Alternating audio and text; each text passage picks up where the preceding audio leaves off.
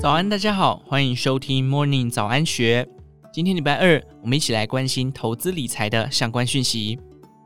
以下内容是作者远藤阳以第一人称分享他的理财观点。接下来我要分享自己集中投资小型股并确实获利一亿日元的一个实例。二零一七年三月，在东证一部上市的北方达人公司，我在股价七十多日元的时候买入，约一年后，股价便超过了一千日元，足足涨了十四倍以上。我是如何找到这只个股，又是如何决定投资？为什么能一直持有到股价涨超过十倍的？从这个案例，应该可以让你掌握集中投资小型股的整体流程。我第一次知道北方达人是在二零一七年二月，东京六本木 Hills 附近一家与星巴克共购的鸟屋书店里。我每个月都会有一天在那家与书店共购的咖啡店里收集资讯，那是例行公事。在网络上找资料也不错，但是另一方面，我也很推荐大家在实体书店中搜集资讯。如果有想要的书，可以直接在网络上订购，让快递送到家里来。但是要亲身去感觉社会产生的变化，还是需要出门到实体书店去。在股票投资上，有一个重点就是平时要磨练自己的消费者雷达，时时竖起天线来吸收社会的动向。我当然知道，比起书本，网络上的资讯较为快速。不过在书籍当中，有一些能反映时代潮流的书名，或是看看各大书店的销售榜。最近出版的新书等等，这些都有助于进一步的掌握社会上的趋势。在书店里，要是找到让你在意的公司，直接用手机上网搜寻，马上检查这基本的六件事，就可以初步确认要不要把这家公司列入完全打击赚钱股的候选名单了。第一，公司有上市吗？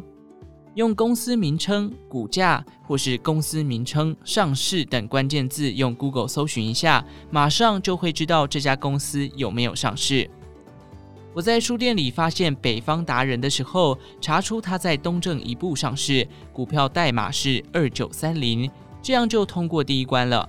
未上市的公司股票不能自由买卖。如果发现你在意的公司并没有上市，在这个时候就可以放弃调查了。再接着调查下去也无法投资，只是浪费时间而已。第二就是调查这家公司的市值，一家公司的市值也是用公司名称市值或是证券代码市值，在 Google 上搜寻，马上就会有答案。再怎么好的商业模式，提供的商品或服务再怎么样有潜力，如果市值太大，要在一年内以股价涨三倍为目标，就相当困难了。北方达人在我调查的时间点，市值约一百亿日元左右，因此这一点也过关了。第三，上市时间是五年以内吗？进入北方达人的网站后，看了一下公司严格的介绍。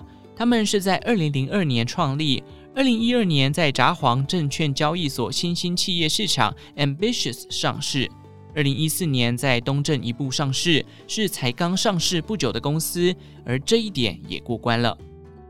接下来就要调查这家公司的事业内容了。连巴菲特都不会投资自己不了解的产业，当你不太能理解该公司推展的事业时，这时候就应该把它从投资对象中排除。用手机连上了北方达人的网站后，上面说明他们的主力事业是健康食品与化妆品的网络贩售。我个人当时虽然没有定期购买健康食品或化妆品，但是我想起有朋友经常在吃健康食品与保健营养品。考虑到社会上对健康的概念提升，未来的需求似乎也会提高，美容方面的消费者需求似乎也很高。因此，这一点也过关了。紧接着，业绩有成长吗？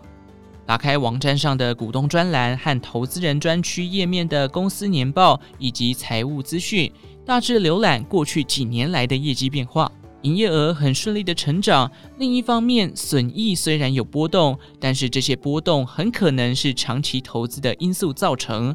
主力的网络贩售是以定期购买为前提，整体营业额占约七成的是回头客，在商业上获得新客户，然后让他们变成回头客是最花成本的，约有七成都是回头客，显见产品和服务相当有魅力。最后，大股东是谁？创办人仍是现任老板，又是最大股东的话，希望股价上涨的想法与投资人利害关系一致，因此会是重要的正面评价条件。看一下北方达人的大股东，发现身为创办人的木下圣寿社长持有所发行的过半股数是最大股东，而且甚至前十名的大股东都有目前经营干部的名字在里面。当大股东的名字里有许多联名投资基金时，就有可能因为实现投资利益，或是在投资基金决算前卖股而造成股价下跌。关于这一点，我看到了日本 Trustee Service Bank 的名字在其中，持股比率限定在百分之零点四五，而与经营公司相关的经营干部是比银行或投资基金更大的股东时，利害关系便和投资人非常一致。在我找到这些公开资讯时，就预感到股价将会大幅上涨。